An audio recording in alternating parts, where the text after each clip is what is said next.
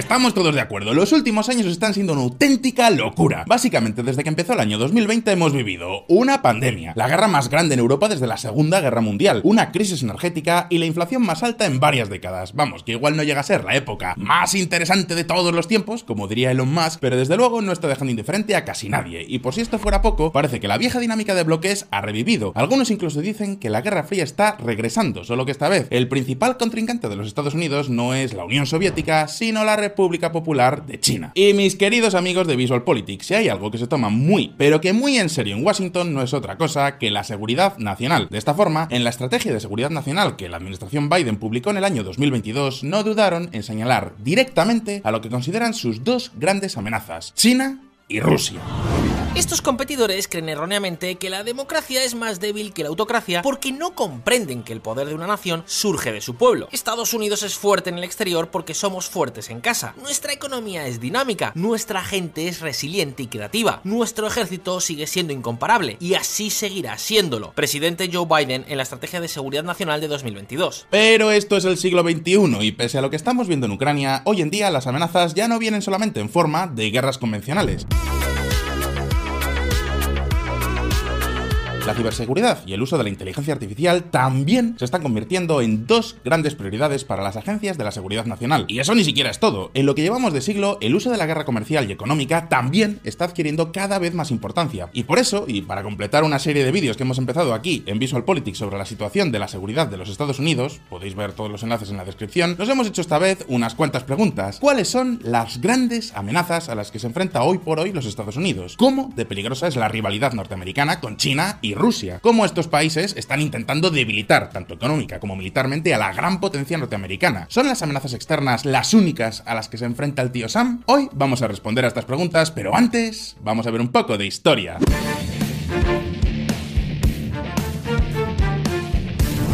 Las nuevas formas de la guerra.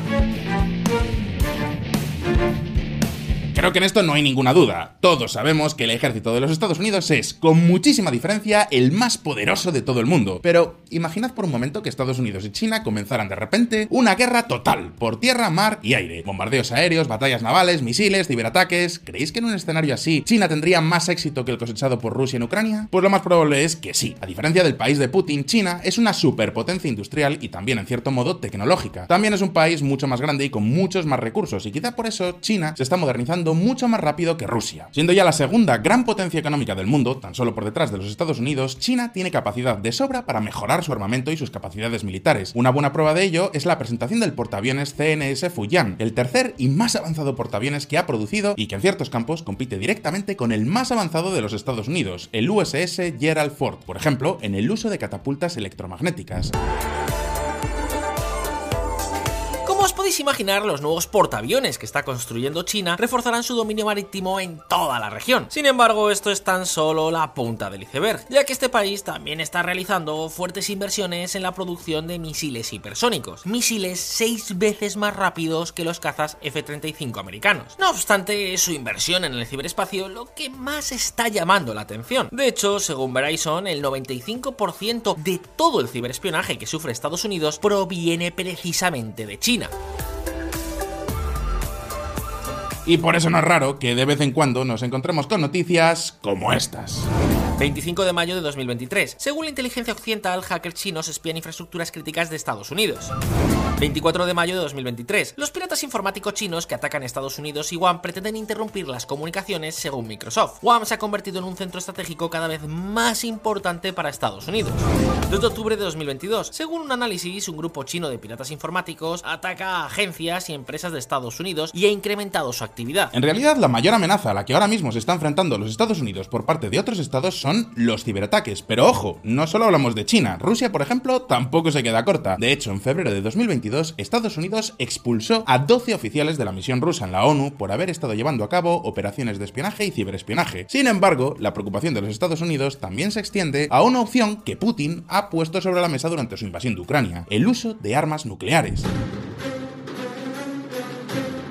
Ya todos sabemos que Rusia es la mayor potencia nuclear del mundo y que China está muy cerca de superar a la India, Pakistán y Corea del Norte. Sin embargo, Estados Unidos tiene los ojos puestos en otro actor. Fijaos en esta noticia.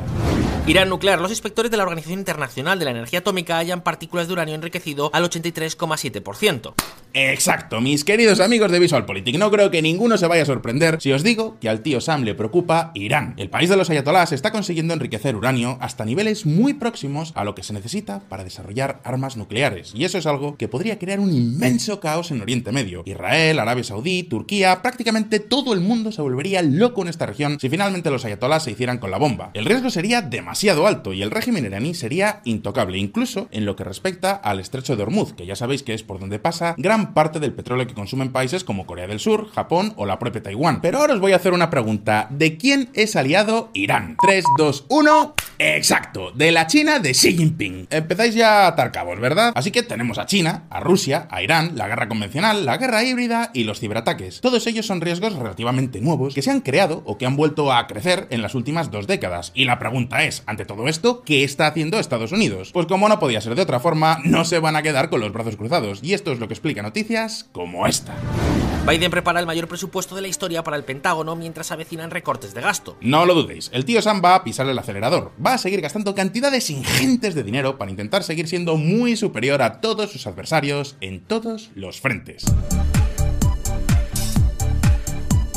Todos los ciberataques que sufre, la administración Biden ha hecho de la ciberseguridad un pilar central. Por eso, el ejército de Estados Unidos ya ha desplegado varios equipos encargados de la ciberseguridad y también equipos para llevar a cabo sus propios ciberataques. Asimismo, con el desarrollo tecnológico, especialmente de China, el Pentágono está reforzando su apuesta y destinando miles y miles de millones de dólares a la robótica, la inteligencia artificial, la tecnología láser y el desarrollo de sistemas de ataque y defensa hipersónicos. Por ejemplo, en los últimos años, la Lockheed Martin ha instalado el sistema Helios en todos los destructores de la Marina Americana. Es decir, que Estados Unidos ya cuenta en su flota con armas láser capaces de derribar aviones y hundir barcos. En otras palabras, estamos presenciando los prolegómenos de una nueva carrera militar. Claro, que esta que hemos visto es la parte de las amenazas más, digamos, convencional. Pero estamos en pleno siglo XXI, y si algo hemos aprendido es que estas no son las únicas amenazas que existen a nivel internacional. Podemos encontrar muchísimas más posibilidades, y una de las que están sonando últimamente es precisamente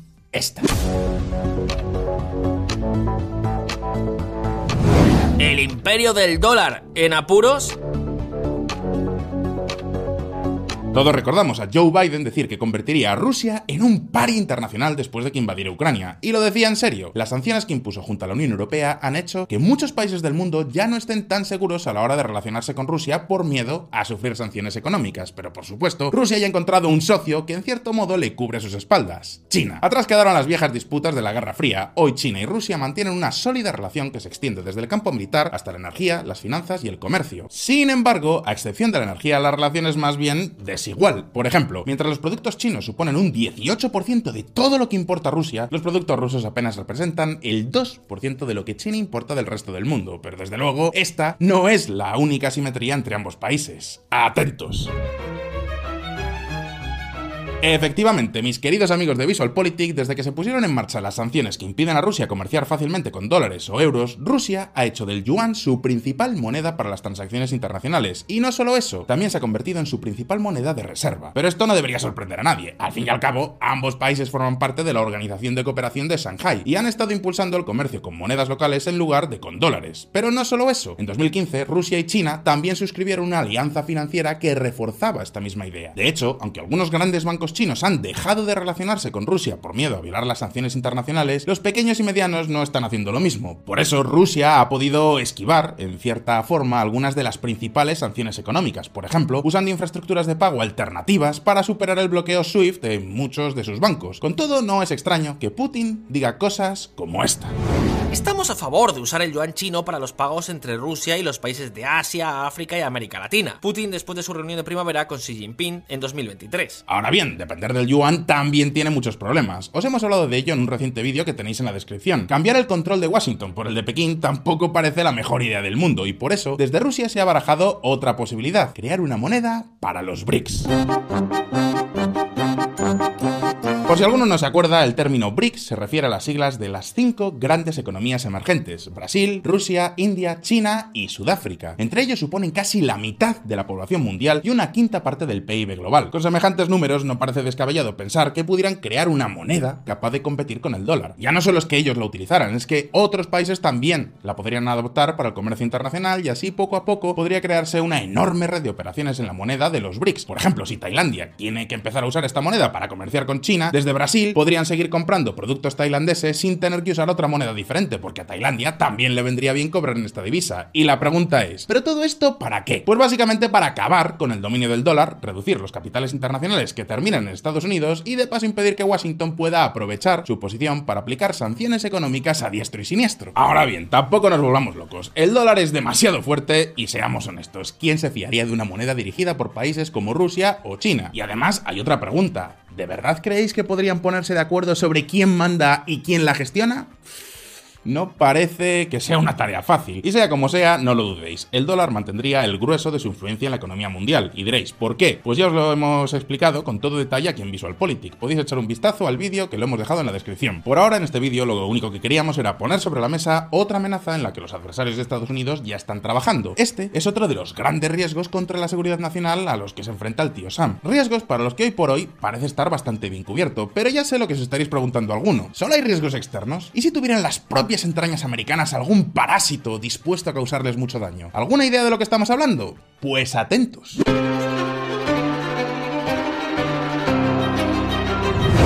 ¿Una gran fractura local?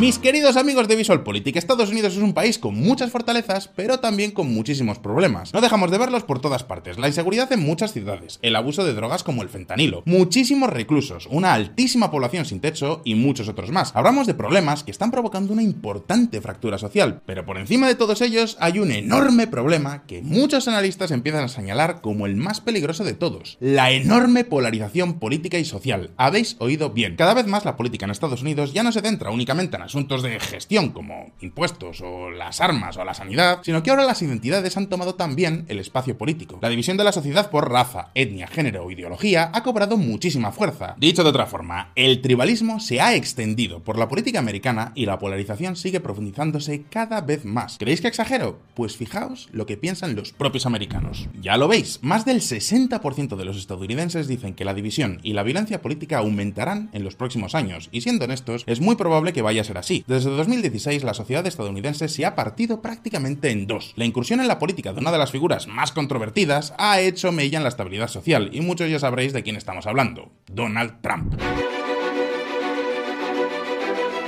La situación ha llegado hasta tal punto que incluso los americanos tienden a ser muy pesimistas, tanto como para decir esto.